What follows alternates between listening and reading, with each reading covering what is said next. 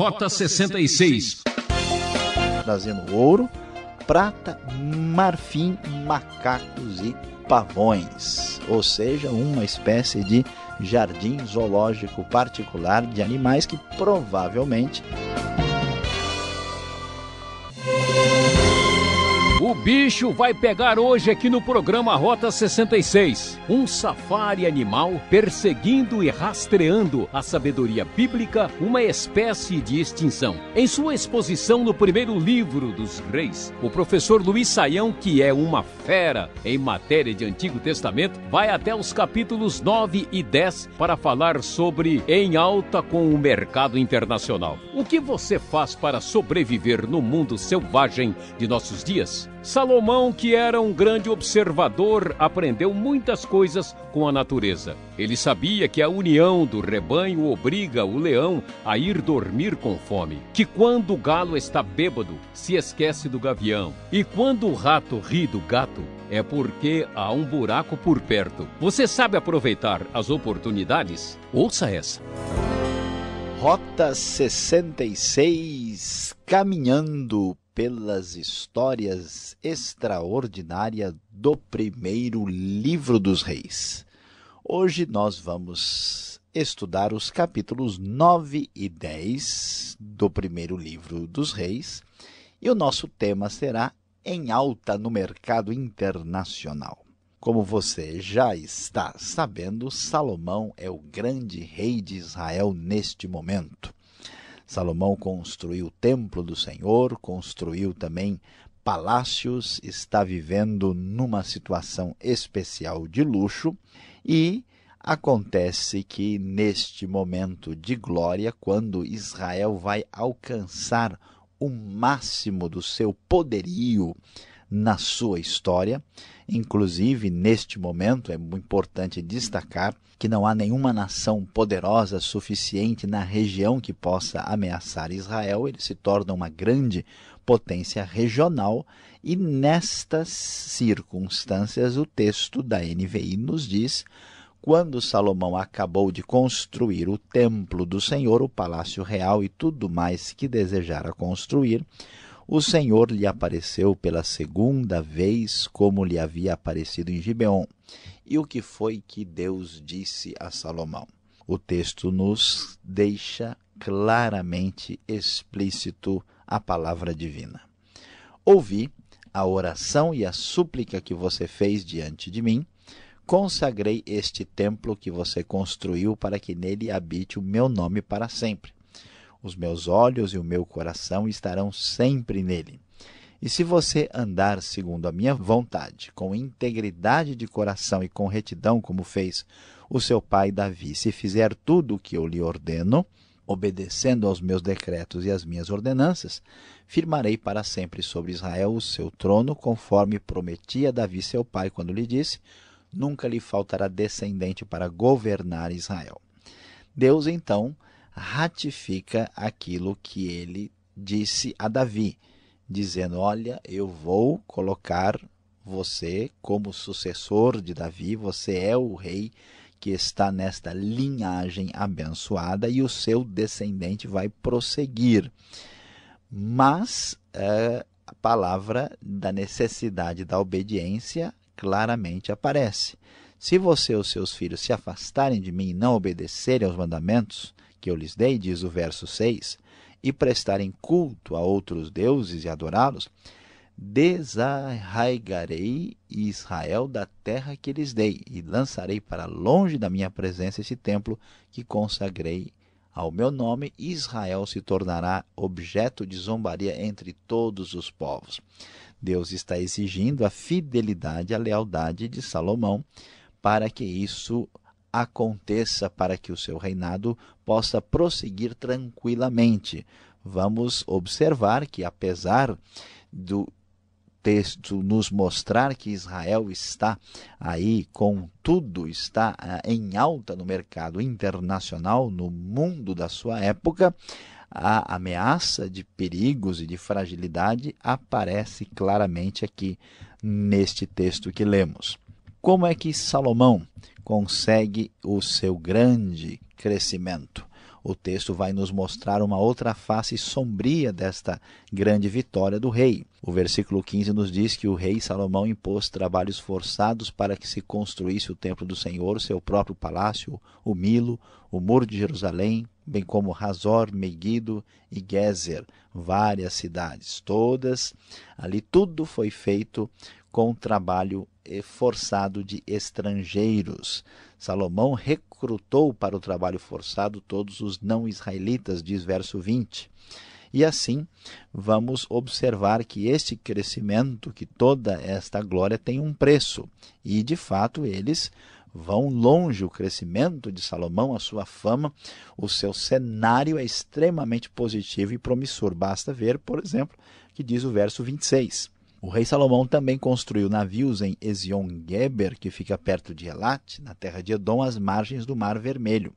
E Irão enviou em navios os seus marinheiros, homens experimentados que conheciam o mar, para trabalharem com os marinheiros de Salomão.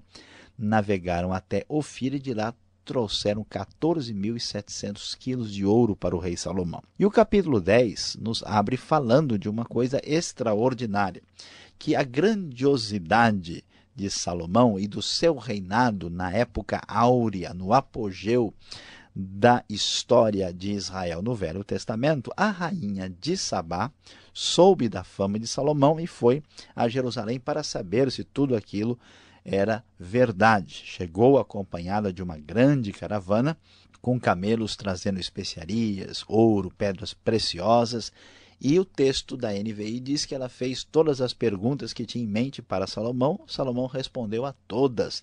Nenhuma lhe foi tão difícil que não pudesse responder.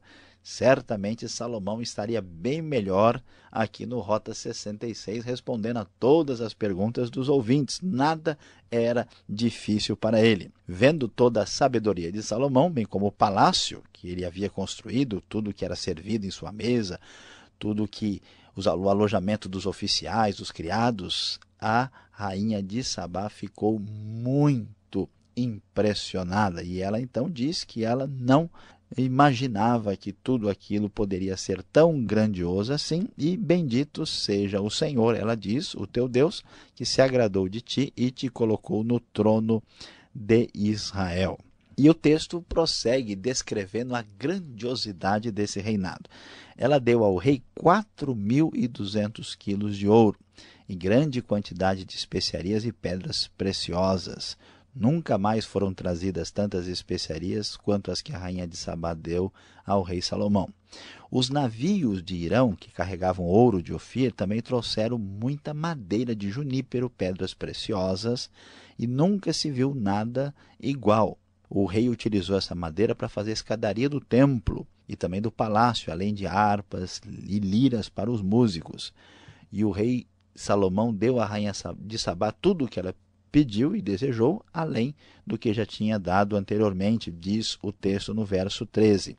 E nós vamos encontrar as manifestações extraordinárias do poderio deste momento especial quando Israel está no mais alto grau do mercado internacional. O peso de ouro que Salomão recebia era 23.300 quilos. Isto era recebido anualmente, fora os impostos pagos por mercadores e comerciantes, por reis da Arábia e pelos governadores do país. A nação era muito grande, tinha poder sobre os povos vizinhos e era de fato a época mais grandiosa da história. Salomão fez 200 escudos grandes de ouro batido, diz o verso 16, também 300 escudos pequenos. O rei os colocou no palácio da floresta do Líbano.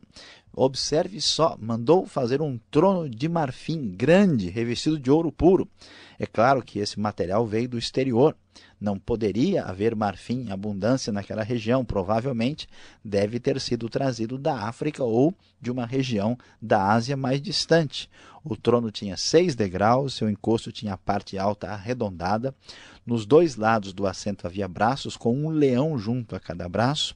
Havia seis leões nos seis degraus, um em cada ponta de cada degrau. É algo impressionante o que vemos aqui. O texto vai adiante e diz que não havia nada de prata, pois a prata quase não tinha valor. nos dias de Salomão, e o rei tinha no mar uma frota de navios mercantes junto com os navios do rei da Fenícia, que você deve lembrar. A cada três anos, a frota voltava, olha só, trazendo ouro, prata, marfim, macacos e pavões, ou seja, uma espécie de jardim zoológico particular de animais que provavelmente vinham de regiões próximas na África. O rei Salomão, portanto, diz o texto, se tornou o mais sábio de todos os reis da terra. Gente de todo mundo pedia audiência para falar com ele. Todos os visitantes traziam algum presente para esse rei especial, extraordinário, que atingiu um apogeu que jamais foi visto na história de Israel. E não só isso, mas Israel se tornou uma nação poderosa no comércio internacional. Observe só, o texto diz que Salomão tinha 1.400 carros e 12 mil cavalos, diz o verso 26. E ainda no versículo de número 28, os cavalos de Salomão eram importados do Egito e da Cilícia, onde os fornecedores do rei os compravam. Importavam do Egito um carro, e pagavam por ele né, 7 quilos e 200 gramas de prata, e um cavalo por 1 kg e 800. E depois, olha só, eles montavam uma espécie de carro da época. O carro vinha do Egito, né? e o cavalo era juntado com esse carro, eles montavam uma espécie de biga e exportavam para a Ásia Menor, principalmente para os reis dos hititas e dos arameus. Nós vemos que a bondade a graça de Deus caíra sobre Israel, que agora chegou no momento do seu rei mais extraordinário, mais sábio, mais especial, tornando a nação realmente no momento mais extraordinário, chegando em alta absoluta no mercado internacional. Precisamos observar e ver que Deus, de fato, cumpriu o que havia prometido e que todas as coisas aconteceram até além das expectativas.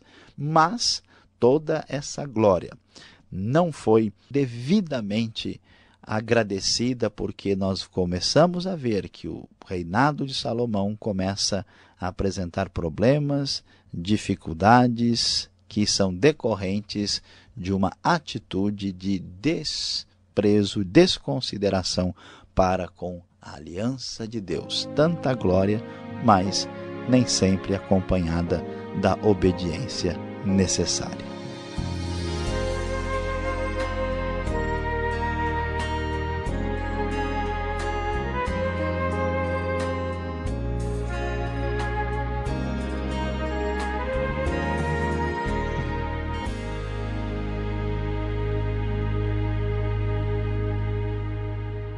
Para você que ligou o rádio agora, esse é o programa Rota 66, o caminho para entender o ensino teológico dos 66 livros da Bíblia. Esta é a série de estudos do primeiro livro dos Reis, hoje capítulos 9 e 10. Tema em alta com o mercado internacional. O Rota 66 tem produção e apresentação de Luiz Saião, redação e participação de Alberto Veríssimo, locução Beltrão, seu amigão, numa realização transmundial. Mande sua carta. Caixa Postal 18.113, CEP 04626-970 São Paulo, capital. Correio eletrônico, rota 66 arroba transmundial.com.br. E seguimos com o professor Luiz Saião.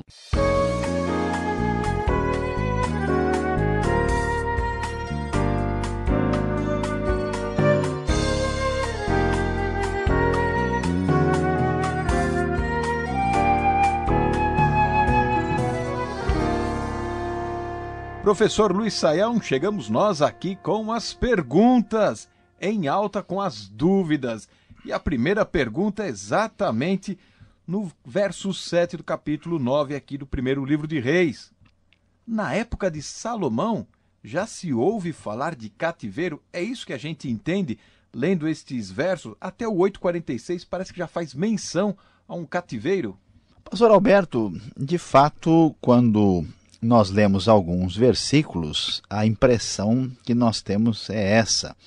No versículo 7, Deus disse que se Israel desobedecesse, ele iria desarraigar Israel da terra e lançar para longe da minha presença esse templo que consagrei ao meu nome. E como é que a gente entende isso? Estamos na época de Salomão, né? Dá para entender como é que funciona? Veja, é importante destacar que os dois livros de Reis são um livro só. Então, a redação final deste livro acompanha a época quando o povo começa a ser levado para o cativeiro, e a redação do livro reflete isso. Ah, para os estudiosos chamados assim mais conservadores, o livro é da época de Jeremias, mais ou menos quando o povo vai para o cativeiro.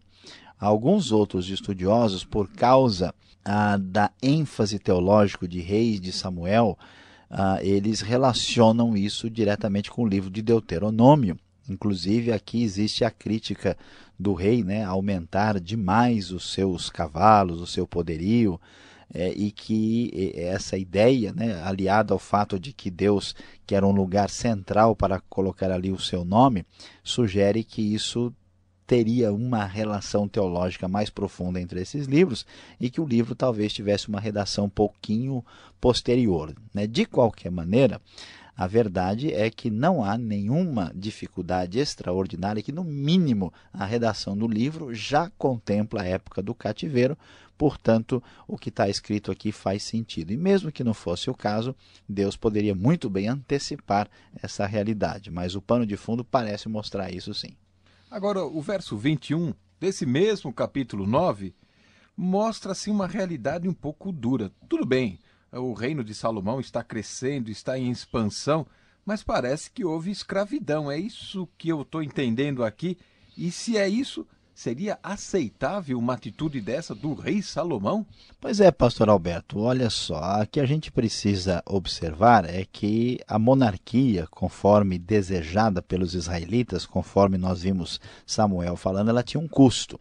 E esse custo era que os próprios filhos, o povo, haveria de servir ao rei de uma maneira assim muito clara, onde eles seriam aí dependentes do rei de maneira completa, seriam servos. E no caso dos estrangeiros, como Israel era uma potência, eles acabavam sendo aí, como diz o texto, né, levados a um trabalho forçado, que é uma espécie de escravidão. Não quer dizer necessariamente que há uma crueldade, que eles né, matavam as pessoas sem razão, mas é um estado de escravidão. Vamos lembrar que nós estamos no Antigo Testamento, vamos lembrar é, que essa atitude era uma coisa comum. Né? Israel e Salomão reflete o contexto cultural da sua época e por isso nós entendemos como um fato acontecido, mas novamente isso não é normativo. Texto descritivo não é normativo de modo nenhum. A escravidão é algo aceitável para os parâmetros cristãos, mas nessa época, infelizmente, foi uma realidade. Agora, olhando aqui já no capítulo 10 do primeiro livro de Reis, eu vou encontrar uma concorrente minha, a rainha de Sabá, a mulher que fazia perguntas difíceis. Quem era esta rainha e de onde ela veio? Que lugar era esse Sabá? Onde fica Sabá? Pois é, pastor Alberto, há uma discussão sobre isso, nós não temos certeza absoluta, mas de modo geral, as melhores sugestões indicam a região sul da Arábia, talvez mais para o lado ocidental, mais para o lado oriental, possivelmente região do Iêmen. E pela descrição, por exemplo, de uh, material ouro que vinha de Ofir, né, que parece ser no chifre da África, onde é a Etiópia, que é do lado próximo à região onde está aí hoje o Iêmen, Parece que a rainha vem de lá e havia um comércio, uma ligação com essa região. Tudo indica que ah, nessa região da África e também da Índia, muita coisa passava pelo sul da Arábia e mantinha aí um comércio significativo ah, com o Salomão. Inclusive, né, a gente tem esse sinal interessante porque do, da região de Ofir, por exemplo, vinham macacos, né, o que em algumas versões incorreta e erradamente traduzir por bugio. Bugio é um bicho que só existe na América, não, não existe naquela região, a tradução está equivocada. E aqui nós vamos então verificar que é dessa região do sul da Arábia que é a grande probabilidade da onde vem a rainha de Sabá. E veja só, eles estão interessados mesmo no mercado internacional e até os navios de Salomão, uma coisa que passa desapercebido por muitas pessoas viajavam longas distâncias e naquela época dá para saber aonde eles iam para trazer riquezas? Pois é, pastor Alberto, há um grande mistério nessa história e muita discussão. Com certeza, nós sabemos que esses navios, que eram navios de construção fenícia, né, e os fenícios eram grandes navegadores do Mediterrâneo, eles viajavam com bastante capacidade aí de deslocar-se no mar. Com certeza eles foram até a região da Etiópia, da Arábia, não muito dificilmente até a Índia, mas alguns vão mais longe, acreditam que esses fenícios e esses navios dessa parceria aí de Israel com a Fenícia talvez tivessem ido até o sul da África e outros acreditam que, quem sabe, tenham chegado até a América e até o Brasil. Houve... Vamos dar um pulinho lá no Brasil, né? já que estamos tão perto. Né? Pois é, houve até uma sugestão, há um certo tempo atrás surgiu algo no Rio de Janeiro, que alguém disse que era fenício, mas isso não foi comprovado, não dá para a gente saber. É ainda apenas uma sugestão e não parece que eles conseguiram chegar tão longe como talvez a gente gostaria né, que fosse para encontrar de repente alguma coisa fenícia no quintal de casa aí. Uma última pergunta, você mencionou na sua exposição que Salomão fazia exportação de cavalos, bigas. Como era isso? É, de fato aconteceu naquela época um comércio exterior assim? Pois é, pastor Alberto, a gente não imagina, né? As pessoas acham que hoje a gente tem comércio, navios levando coisas, mas naquele tempo a coisa já acontecia. Olha só a estratégia de Salomão. Ele quase que montou uma espécie de fábrica de automóvel daqueles tempos. O que, que ele fazia? Ele sabia que havia cavalos bons na região do Egito, que era, né, uma região, e também na Cilícia, região da Turquia, e ele trazia, né, eles compravam esses cavalos, e depois ah, ele também eh, importava do Egito uma espécie de carro, né, que era carro no sentido mais bem limitado. Né? E aí ele juntava esse carro com um cavalo, né, cavalo de qualidade com um carro bem feito, fazia né, uma, uma montadora de veículos da época, e aí exportava né, os dois prontos e para a região de onde hoje é a Turquia. Ah, e também na região da Síria. Então, os hititas viviam na Ásia Menor, na Turquia, e os arameus na Síria. Então, veja só que coisa interessante, né? A Volkswagen, né, a Toyota daquele tempo, estava na mão de Salomão, né, exportando os veículos da época, fazendo um sucesso do comércio exterior. Quem diria? Podríamos chamar de Salomotors. Salomotors era a grande companhia da época, é isso aí, exatamente. Tá certo, obrigado pela resposta, Saião. Você que está nos acompanhando, ainda temos aquele minutinho final para a aplicação desse estudo para você.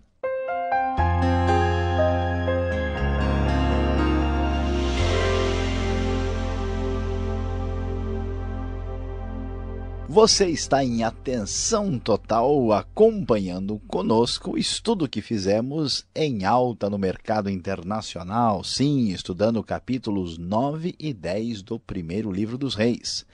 E qual é a grande lição, que grande aplicação para a nossa vida diária vamos encontrar nestes dois capítulos bíblicos?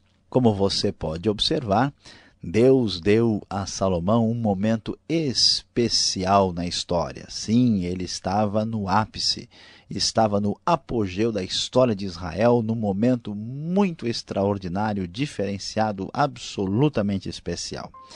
Esta realidade que Deus deu a Salomão muitas vezes aparece diante de nós em nossa vida. Salomão estava fraquejando na sua fidelidade estava com muitas dificuldades. A grande pergunta e questão que devemos levantar para nós é esta: será que eu sei aproveitar tais oportunidades? Lembre-se, mantenha a sua fidelidade, jamais desperdice a oportunidade.